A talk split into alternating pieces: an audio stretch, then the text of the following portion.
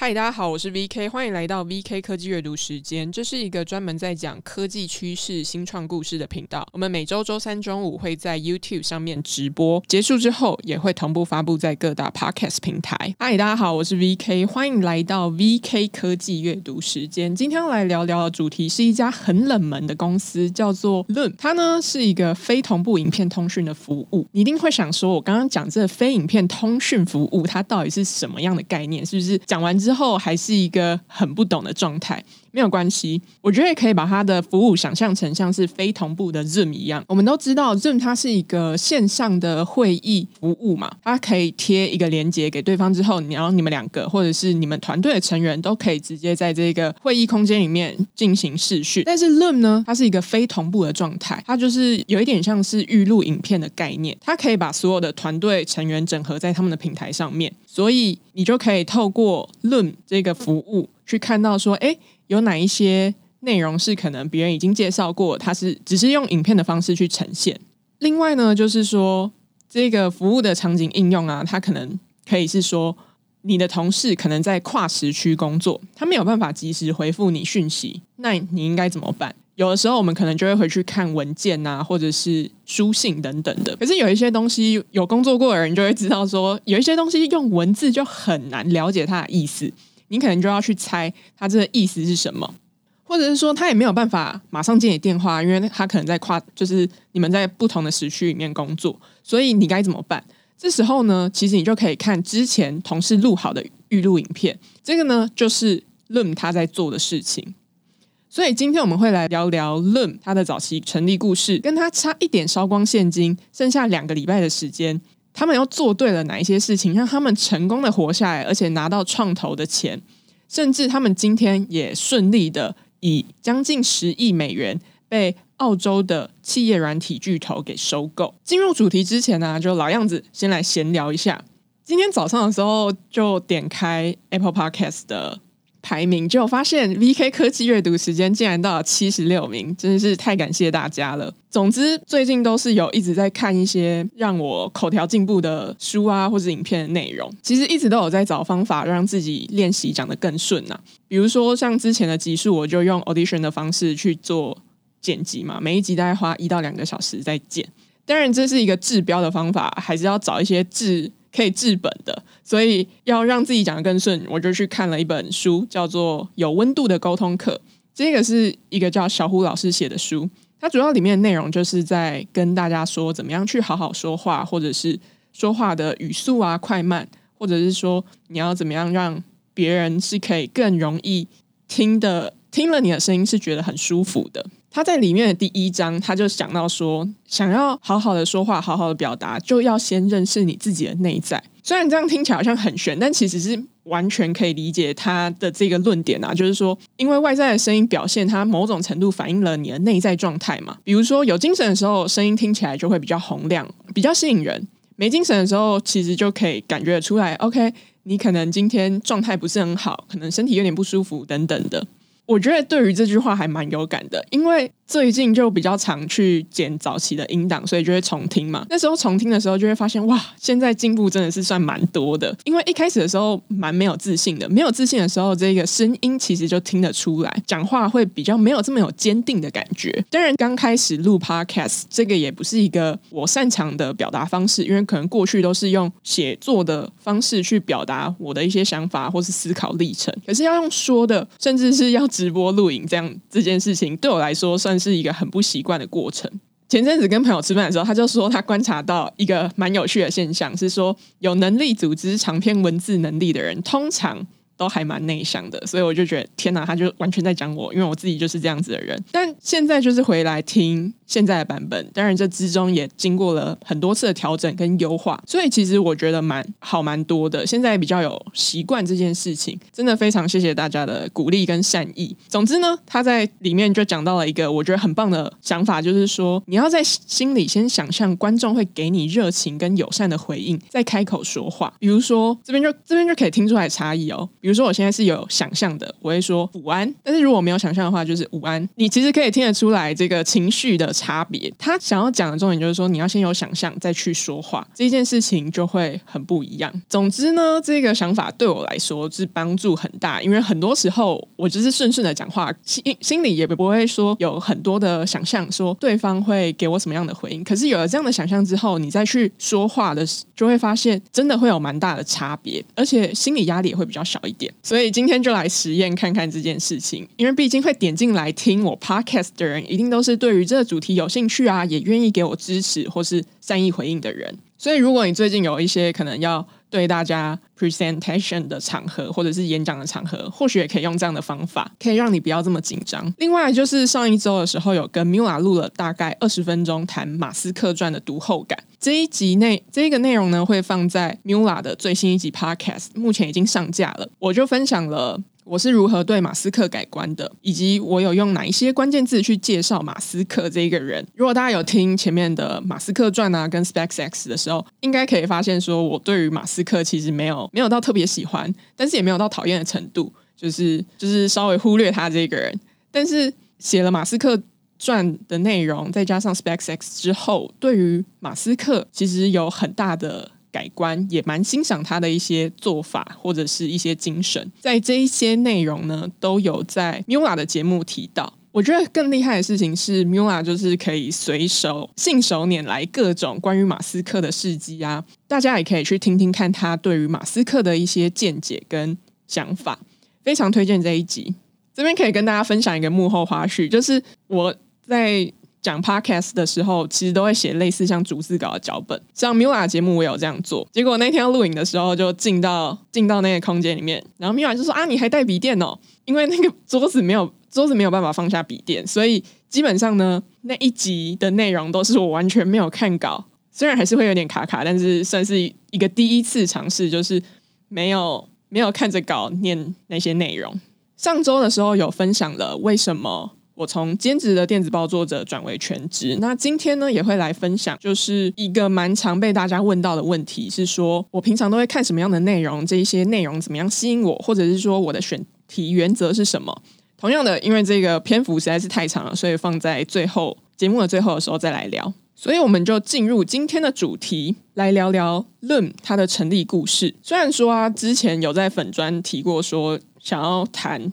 冷门公司系列。但是大家一定会想说，冷门公司这么多，为什么是 lm 呢？当然是因为它最近有一些动态啦，就是说 Loom 它被收购了，它被一家澳洲的企业软体巨头 Atlassian 给买走，而且是以将近快十亿美元的金额买下了 Loom。刚刚提到啊，Loom 可以把它想象成它就是一个非同步版的 Zoom，它呢可以做到的事情就是它可以让人家轻松的录制自己的荧幕画面，此外呢，你还可以有一个自己的头像。在右下角或是左下角，反正看你自己想要安排的地方去去编辑你的影片内容。录完的影片呢，就可以变成连接，让你跟其他人共用。其他人也可以透过 emoji 的方式或是留言跟影片发布者来互动。同时，他也可以录下自己的一段留言。而且我觉得真的蛮特别的，就是如果你进到他们的官网的时候，就会发现他们的共同创办人啊，或者是执行长在介绍 Loom 这家公司在干嘛的时候。他们都会放一段论的影片，就是他自己来介绍这家公司。我觉得这算是一个蛮特别的，就是他会他会让人家了解说，哎，我只要看大概两分钟的影片，甚至不用看下面的文字，我就可以知道你们这间公司在干嘛，或者是说他们他们被收购这件消息，他们也是录了一段小影片，再加上几行文字，就当做新闻稿发给大家。我觉得这是在看很多新创公司或者是。一般大企业的时候比较少看到的，我不太确定，就是台湾有多少人会知道 Loom 这个服务或公司，因为它真的应该算是蛮冷门的，我没有看到太多的讨论或是介绍。不过研究之后就会发现这家公司还蛮有趣，而且很特别。先说为什么我会注意到 Loom 这一间公司跟它的服务呢？如果我在追踪我的粉专的话。应该都会知道，我是一个非常用心在爱 Rewise 的用户。Rewise 就是一个 Rewise，它就是一个稍后阅读应用程式。我为此啊，还写了一期电子报，录了一集 Podcast，在介绍这一家公司跟它的产品。而且我在粉专的天文当中，也会很常提到他们家的电子报。他们电子报就是会会搜集说，哦，这一周可能用户看比较多的文章是什么，然后他把它全部绑斗在电子报里面分享给大家。就是诶，有哪些文章其实受到很多大家的欢迎，你可以去看这些内容。通常我都会从他的电子报当中获得一些平常我比较不会去关注到的领域啊，或是议题。之前就为了想要用得更好，所以我就去逛了他们的官网，结果发现呢，诶，他们有一段教学影片，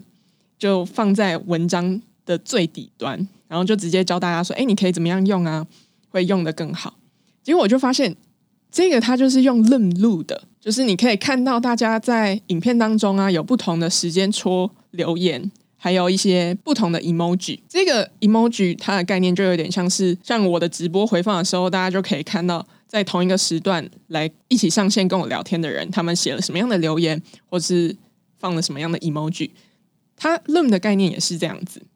对这个服务有一点印象之后啊，我前阵前阵子就收到了台湾一家创投叫 Adin Venture 它的电子报，在里面电子报的作者他就用了 Loom 去录制了一段。内容，他就开了他的部落格页面，然后讲解优先清算权的知识。所以这时候我就对于这个 Loom 就有超多的好奇，竟然发现也有人在用这一个服务，所以我们就来介绍一下它的成立故事。他们呢是一间历经蛮多曲折的公司，他们一度剩下两周的时间，钱就快要烧完了。可是他们中间做了什么事情，让他们起死回生呢？就先让我们回到三位共同创办人相遇的那一年。二零一一年，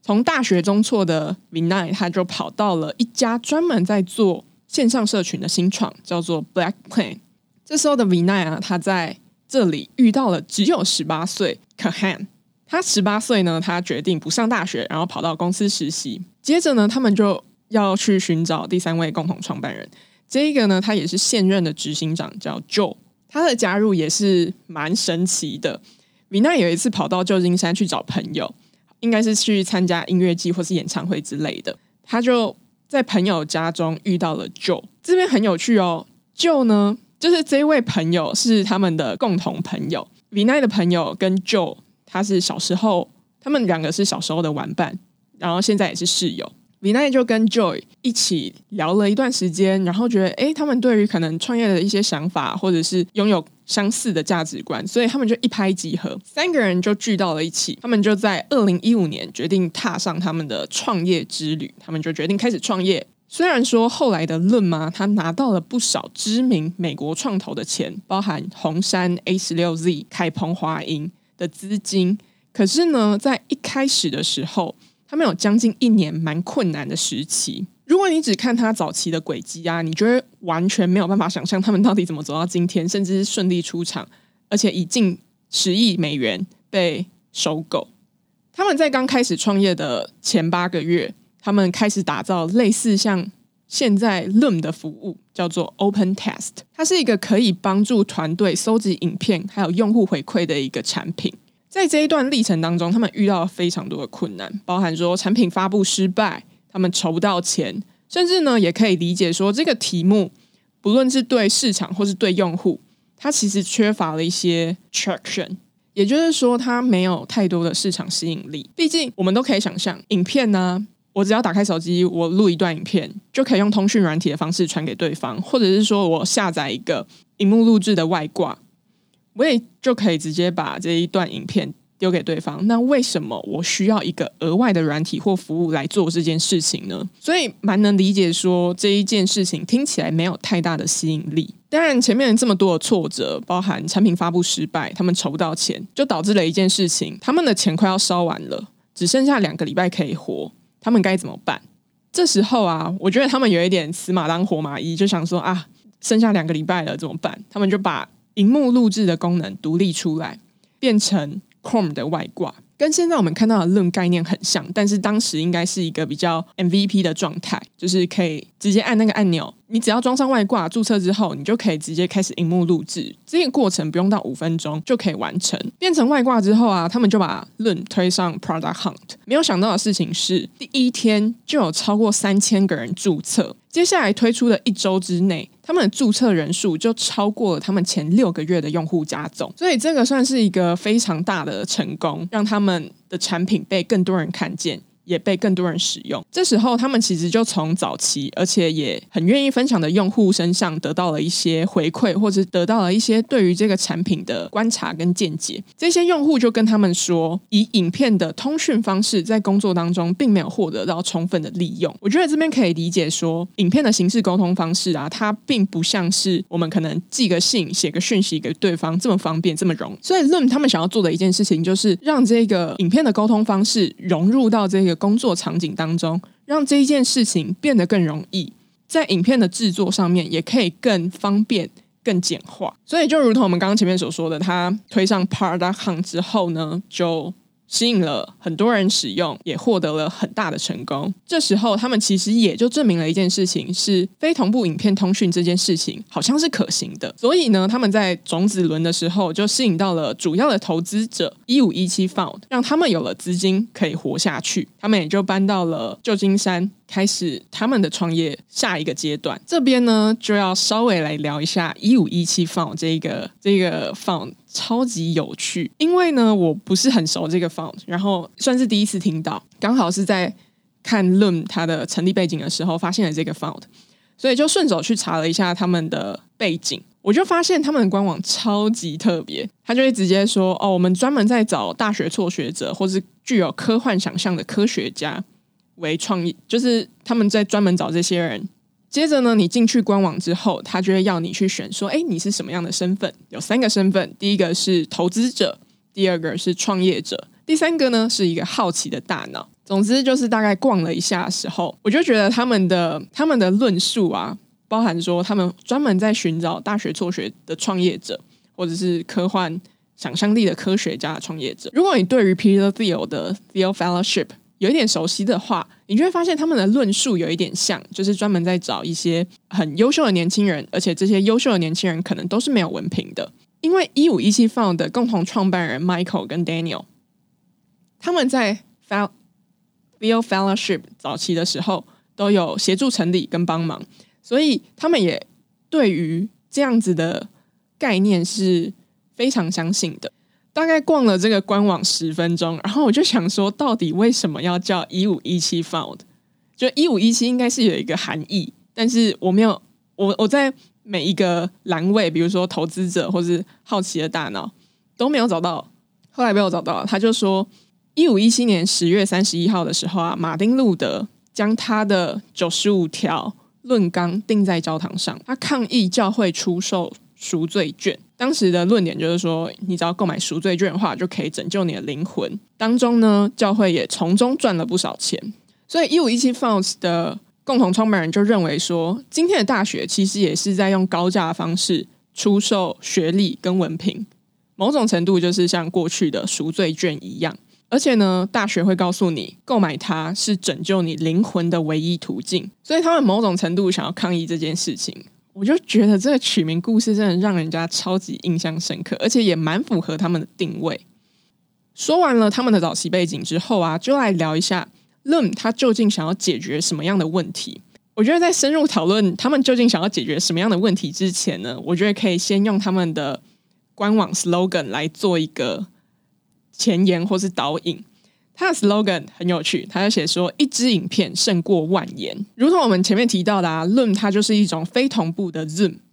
他们想要做的事情有两个，第一个就是他要把所有团队成员聚集在平台上面，然后用让非同步沟通的方式变得更加广泛，变得更加广泛。第二个呢，他是想要简化影片制作的流程。非同步沟通啊是什么呢？就是这边可以把。沟通分成同步跟非同步。同步的话，就是双方都需要腾出这段时间来参与，你必须要放下你手边的事情来跟对方沟通。最常见的就是打电话，或者是开视讯会议，或者是实体会议。我不知道有没有人跟我一样，就是我会有一点电话恐惧，或是电话焦虑症。我没有很喜欢接电话，大概有几个原因啦，就是你在，因为你可能某一段时间，比如说像我早上的时候，就是一个。希望是不会被打扰，然后有生产力的一段时间。这时候如果有一通电话进来，我在做的事情我就会被打断。这种我大概就会需要再花三十分钟到一个小时，才可以回到刚刚的专心状态。这一段时间其实就会有点被浪费掉。第二个就是接电话的时候，有时候会不知道对方是想要干嘛，或者是他想要找你讨论什么样的问题，就是会让你没有心理准备，说，诶，我其实应该要回应什么，或者我应该要记下什么等等。所以呢，这时候就会有另外一个沟通方式，叫做非同步沟通。你基本上可以根据自己空闲的时间来参与沟通，包含说你要决定什么时候回别人的讯息啊，或者信件，它其实就是一种非同步沟通的状态。但是你会说，但是你可能会问说，诶，那两种沟通方式，它是不是只有特定的一种沟通方式才会存在呢？其实我是认为两种都有它存在的必要啦。虽然我没有到这么喜欢同步沟通，可是同步沟通的时候，就是比较是可以让人家去了解说，诶，我们接下来的进度是什么，而且确保说大家都有同步到目前的专案状态啊，或者是一些相关的讯息。如果再继续细分沟通的形式，其实又可以按照资讯量的低到高分成语音啊、影像，甚至是文字，所以基本上是可以拉出一个二乘三的矩阵。你就会发现一件事情，就是一般的通讯软体或是企业生产力的软体，包含像我们刚刚提到的 Atlassian 跟 Microsoft 的 Office 三六五，它其实都把同步跟非同步的语音跟文字形式都做完了。这部分我在电子报有花比较多的篇幅去谈，因为用说的需要描述超久的，所以如果你想要知道更多，或者是每一个，比如说像非同步语音，它有哪一些对应的产品或服务，这部分呢，可以去看我的电子报，我会放在资讯栏。可是你就会发现一件事情，当你把这个矩阵拉出来之后，你就会发现非同步的影片是一个比较少人专门在做的题目，这一些生产力巨头也没有去涵盖到这一块。接着你可能就会问啦，它有没有替代品？其实如果你认真去思考的话，它是有的。通常你就会看到说，在 YouTube 上面录一段影片，然后把这个影片贴回到团队讨论区之类的。简单来说呢，你可以用自己的 Webcam 加上 OBS 录影片之后，再把内容上传到 YouTube，所以你就可以把这个 YouTube 的连接回贴到我们刚刚提到的，比如说团队讨论工作区啊，或者是呃讨论板等等的。但这个个过程就很麻烦，这边就可以 echo 到 Loom 他想要解决的第二个问题，就是他想要简化影片制作流程。我们都知道，影片制作很麻烦，时间成本也很高，而且很多时候就是你录完了，你也不知道团队的成员他到底有没有上去看。所以 Loom 他想要解决的事情，就是他要把所有的团队成员都聚集在他们平台上面。你可以直接 tag 某一个成员，要他去看某一支影片，而且。这个应用场景其实蛮多元的，包含说从销售、工程、设计到行销，其实都有团队在使用论的服务。主要的应用啊，就是把它集中，并且共用知识，以及可以有一些非同步的协作。假设说，假设说我们是一个跨时区的团队，然后这个简，我是一个我是一个身在行销的团队，我需要做一个简报，这个简报做到一半，我需要有其他成员来帮我接手。那我可能就很简单的录制一下，用录录制，说我目前的进度做到哪边，希望他后面完成哪一些部分。这基本上呢，就是录他可以做到的事情。另外一位时区的同事，他就可以接手这一整件事情。但你可能会想说，哎，为什么这件事情不实体沟通就好了，还要这么复杂的？就是我还要用录去录一段影片啊，跟我的同事去做一个非同步的沟通，我们就实体沟通就可以啦。这个呢，就可以回到录其实服务的很大的一部分客户。都是远端的团队，而且他们甚至是分布在不同的时区，所以 Loom 就可以帮助他们解决一些非同步沟通的状态。某种程度，它就取代了同步的实体沟通。有在用 Loom 的客户，其实也都蛮有名的，包含说 Figma、GitLab、Upwork，它都是用。Loom 来去做一些他们的产品协作啊，或是沟通。我觉得这边呢，可以再举一个很有趣的案例。它是靠 Loom 拿到资金的一间新创，有一家专门在做人资、IT 跟财务服务的新创，叫做 Rippling。他们的老板 Parker 呢，非常讨厌一件事情，就是他很厌倦寄给创投他的简报。他就觉得说，这个简报啊。只有讲了我一半的故事，就是他只有一些文字的内容。他就说，这个感觉很像是你传给了某一个人一首歌，结果有一些音轨不见了，或是有一些音跑掉了。其实我也蛮能理解这个想法，就是就是简报它是一个文字的内容，可是他可能只讲了这间公司的一些愿景或是产品，讲了二十 percent、三十 percent，有很多事情他还是需要一些共同创办人啊，或是执行长去。对外沟通，才可以填补，比如说我们刚刚提到的七十到八十 percent，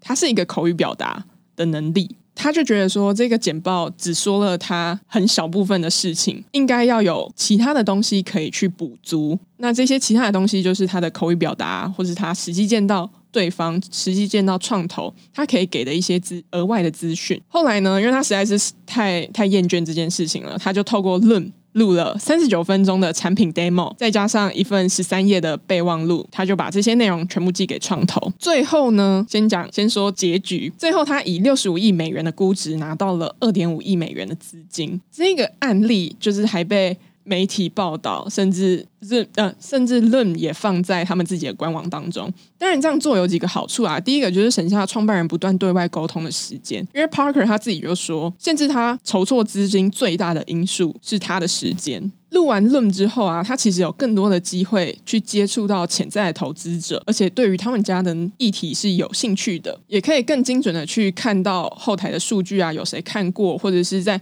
某一些的片段。时间戳上面得到最多的正向 feedback 是什么？在这之中啊，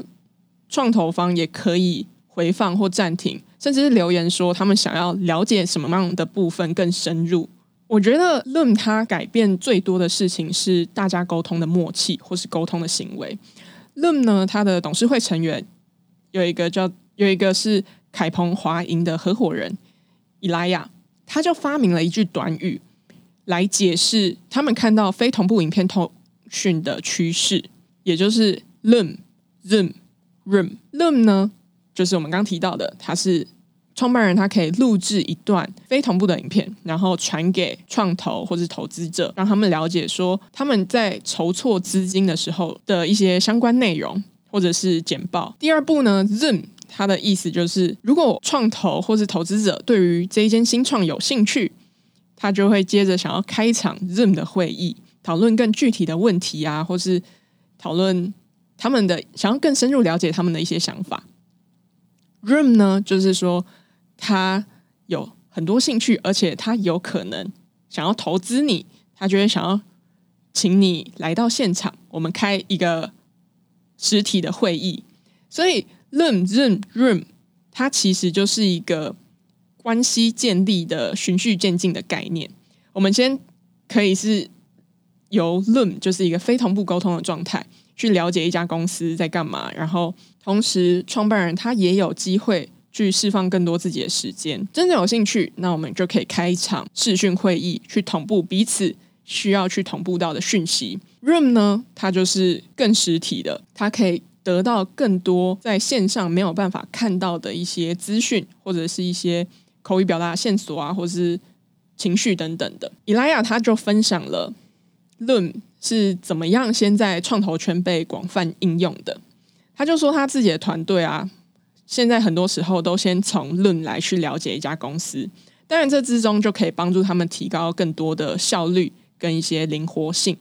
也能优先考虑将时间重新分配给比较合适的创办人啊，来进行更有效率的。互动跟沟通，所以这也是我觉得论他们真正做到的事情，就是他们让沟通默契先从一个非同步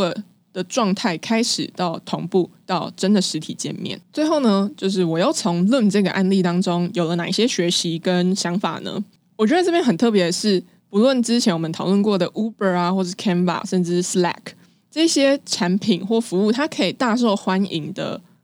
一些关键，大家很常会把它归因为网络效应。但自从研究或者写完网络效应之后，我就觉得这之中好像少了一点什么。这个少了什么的想法是说，因为不是所有产品都可以引发网络效应嘛。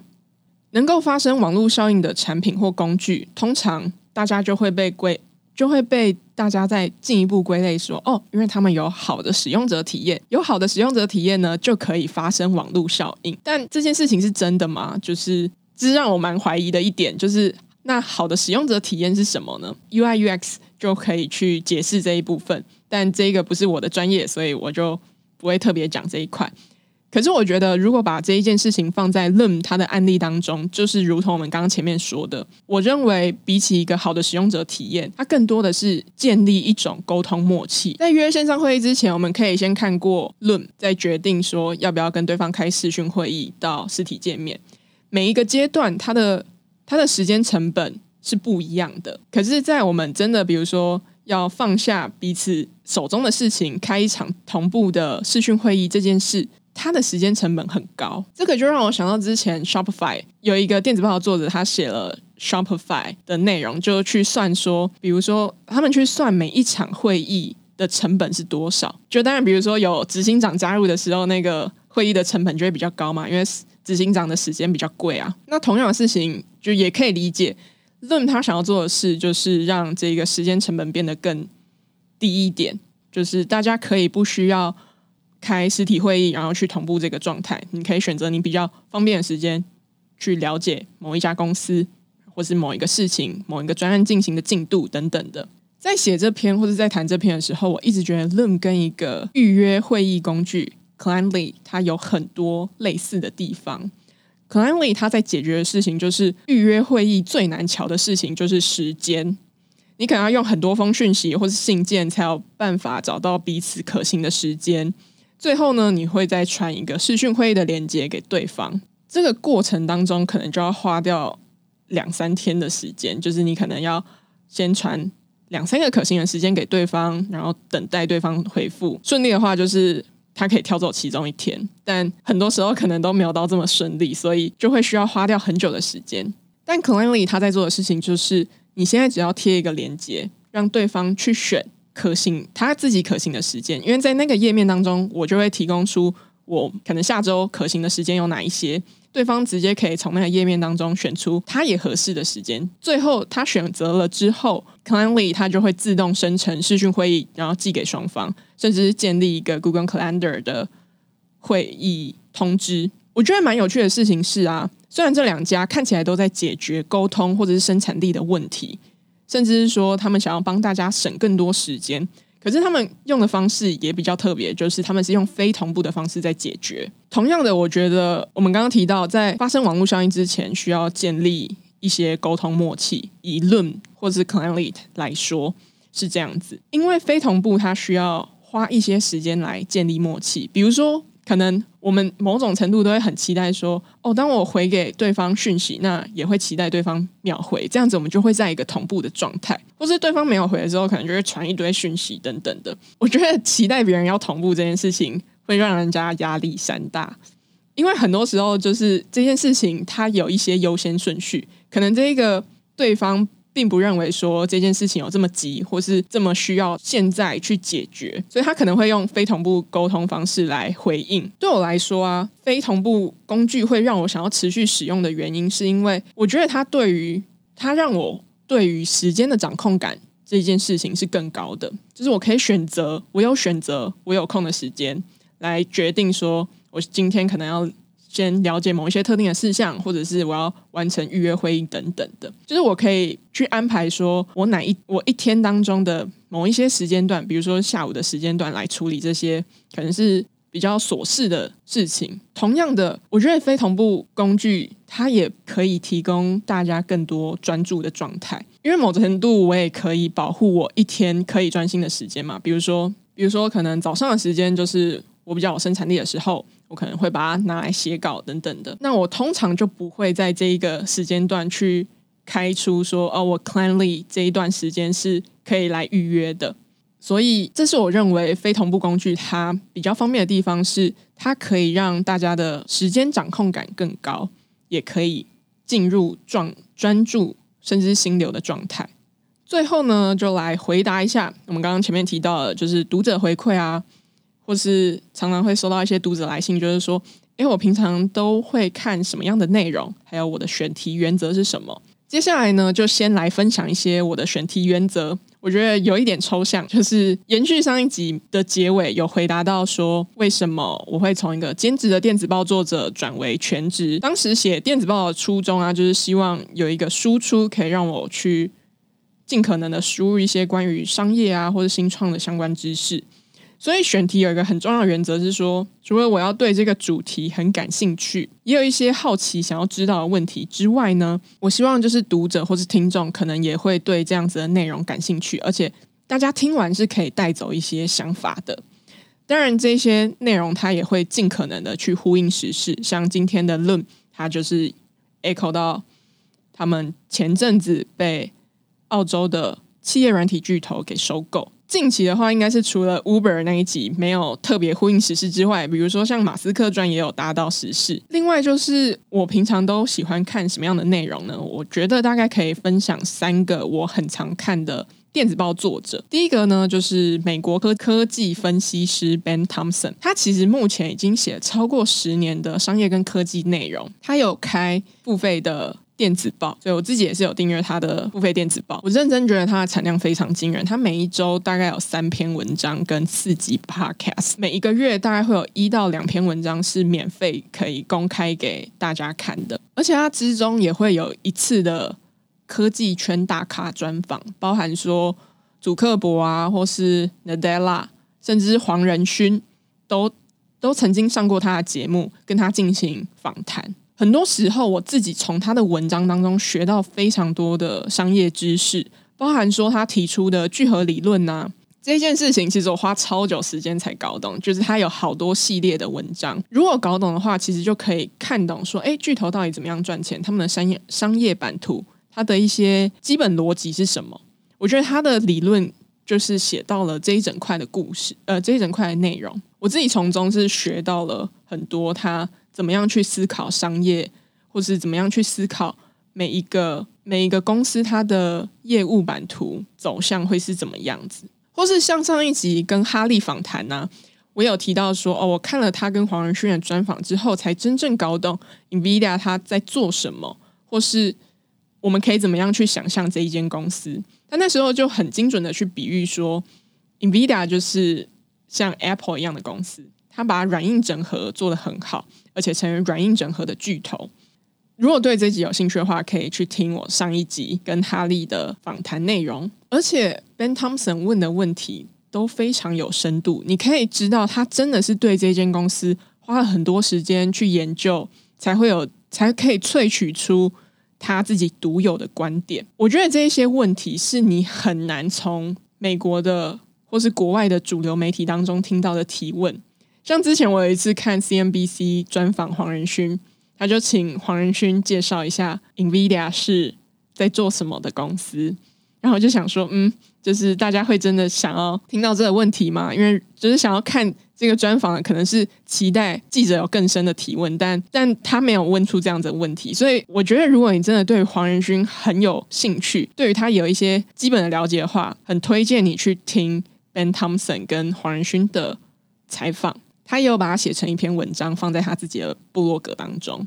第二个呢是 The Journalist 的 Mario，他也是一份专门在写科技跟商业的电子报，他的关注领域蛮广的，他写了不少创投啊，比如说像我们之前提到的 Y Combinator 或是 USV，甚至他有写了气候科技新创 Watershed，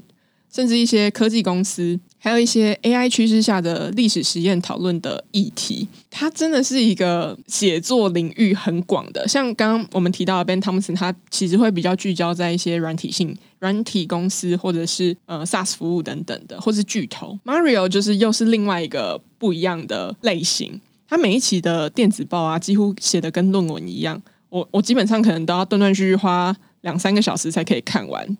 而且他每一篇大概。我看的时候，我就觉得那个体感应该有超过一万字的内容。我很喜欢看他的电子报，因为每一期都可以让我很深入的去了解一家公司。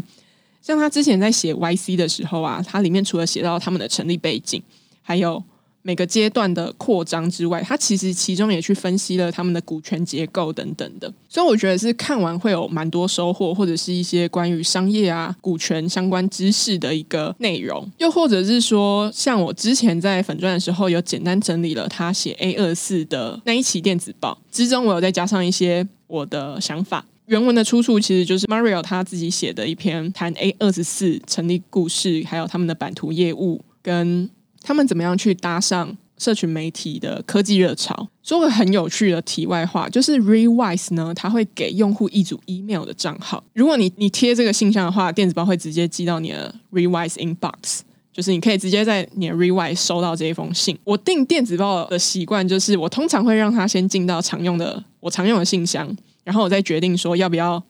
转到 Rewise 去进一步的阅读或是笔记。但是 Mario 的电子报呢，我是直接用 Revise 的信箱订，就是直接让它直送到我的信箱里面，就是可以知道我真的是很爱它。那时候我一开始是在 Revise 看到 Mario 写了 A 二十四，我那时候就觉得超兴奋的，马上点开，因为这是一间我超级想要认识的公司，而且又是我最喜欢的电子报作者写的，所以我马上点开，马上看完，就很喜欢这一篇。它里面讨论到我们刚刚提到 A 二十四，它是怎么样去搭上社群媒体的红利。让他们这一间公司被更多人看见，而且他们在这之中也用了一些矽谷新创的文化去经营他们的事业。前阵子啊，Mario 他就有分享说，他们是在他在三年之内做到十万订户的一些学习跟成长。其中他就讲到说，科技是一种视角，不是一种类别。所以其实大家可能会想说，哎。A 二四不就是一个电影片商吗？为什么为什么我会放在一个科技电子报里面去做讨论呢？因为他其实想要谈的就是他们搭上社群媒体的红利，让他们被更多人看见，而且也让他们的电影卖得更好。我就想到说，有一次我的电子报主题写了泰勒斯，然后这一个概念就很像 Mario 想的，科技是一种视角，它不是一种类别。因为有一次朋友就问我说：“哎，你怎么会写泰勒斯？他跟科技的关联是什么？”然后我记得当时的回答就是说，泰勒斯的生涯他刚好横跨了两个时期，一个是 CD 开始没落了，另外一个是串流音乐开始兴起的时代。他将近二十年的生涯，基本上就是跨过了 CD 没落到串流出现的这一个时代。他不止改变了。串流音乐的商业模式，他其实甚至在社群媒体走红之前呢、啊，他就用过 MySpace 来经营他跟粉丝的关系。这其实就是一个我很很想要写的点，就是说，虽然泰勒斯是一个比较是音乐产业的人，可是他跟科技的关联却又很深。所以，我们其实可以透过科技的视角来看待这件整件事情。我觉得透过这样子的想法去看待。世界上面所发生的事情也会变得更加好玩，因为科技它不会只是一个类别，说哦，我只能我写科技的电子报，我只能谈科技公司，其实不是的，在世界当中还是有很多产业，它会跟科技有一些关联。那我们可以从科技的视角去看待这一个产业它正在发生的一些变化，从中得到一些学习。最近其实也有收到他最新一期的电子报，就是说，诶，他要推出付费版的内容，会跟会跟。目前的有一些差异，但我还没有太特别去研究有什么差异。不过，可能这几天研究完之后，会蛮想要来定他的付费版内容，因为真的很喜欢他写的电子报。跟他其实会花非常长的时间，他会花两到三个礼拜去写一家公司，而且也不是坐在可能坐在办公室写字这样子的内容，他还会真的是实际去采访，比如说离开 A 二四的前员工他们的一些想法。去把它组成一篇将近是论文等级的电子报。第三个呢，就是科技和商业电子报 Not Boring，它的电子报作者叫做 Peggy。Peggy 呢，他其实也是美国知名创投 A 十六 Z 负责 Crypto 领域的合伙人之一。他自己呢，其实有有成立了一个 Found，他专门在写 Not Boring 这一个呢，专门在写关于商业啊跟科技主题的电子报。他目前经营三年，而且他累积超过二十万名的订户。重点是他是免费的，就超级佛心。他也是写的跟 Mario 一样那种，就是会有万字的内容。但是呢，他就是每一周会两更，Mario 大概是一周一更的状态。他写的风格跟 Ben Thompson 有点类似，但我觉得他们的差异在于 Ben Thompson 其实会对于很多时事新闻。有一些他独特的观点跟一些 follow up，所以我觉得在看 Ben Thompson 的文章有点像是在看系列影集的概念，但是 Peggy 他就比较是专门去研究一个题目，然后写一些他从中的一些看法。他讨论的主题也蛮广泛的，包含说他会讨论 Web 三或是跟能源相关的一些科技或商业主题，他也会讨论很多。关于蛮知名的公司，他们的未来，OpenAI、Amazon、Google 等等的。节目的尾声呢、啊，想要来分享一下，在这一期电子报当中，我写到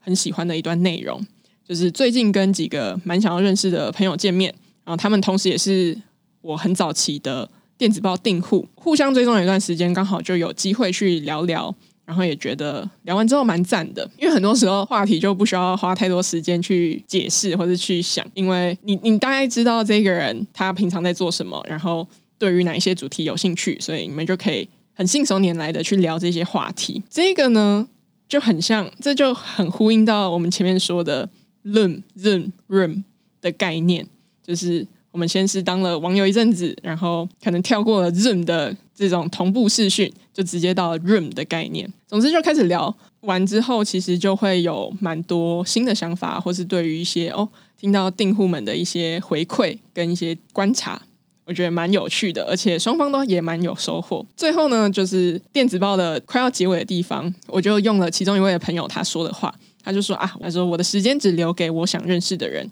在在电子报的最后一句话，我就写说：很谢谢你把时间留给这一份电子报，祝你有一个美好的一天。在这边呢，我也想要对 Podcast 的听众说：很谢谢你把时间留给这个节目，祝你有个美好的一天。以上呢就是今天谈论的内容。如果喜欢这集的话，欢迎分享给你的亲朋好友们。如果喜欢商业和新创故事内容，也欢迎订阅 VK 科技阅读时间的电子报。我们每周周三固定中午在 YouTube 上面直播。没有跟到直播的朋友，欢迎在各大 Podcast 平台收听。我们下次见，拜拜。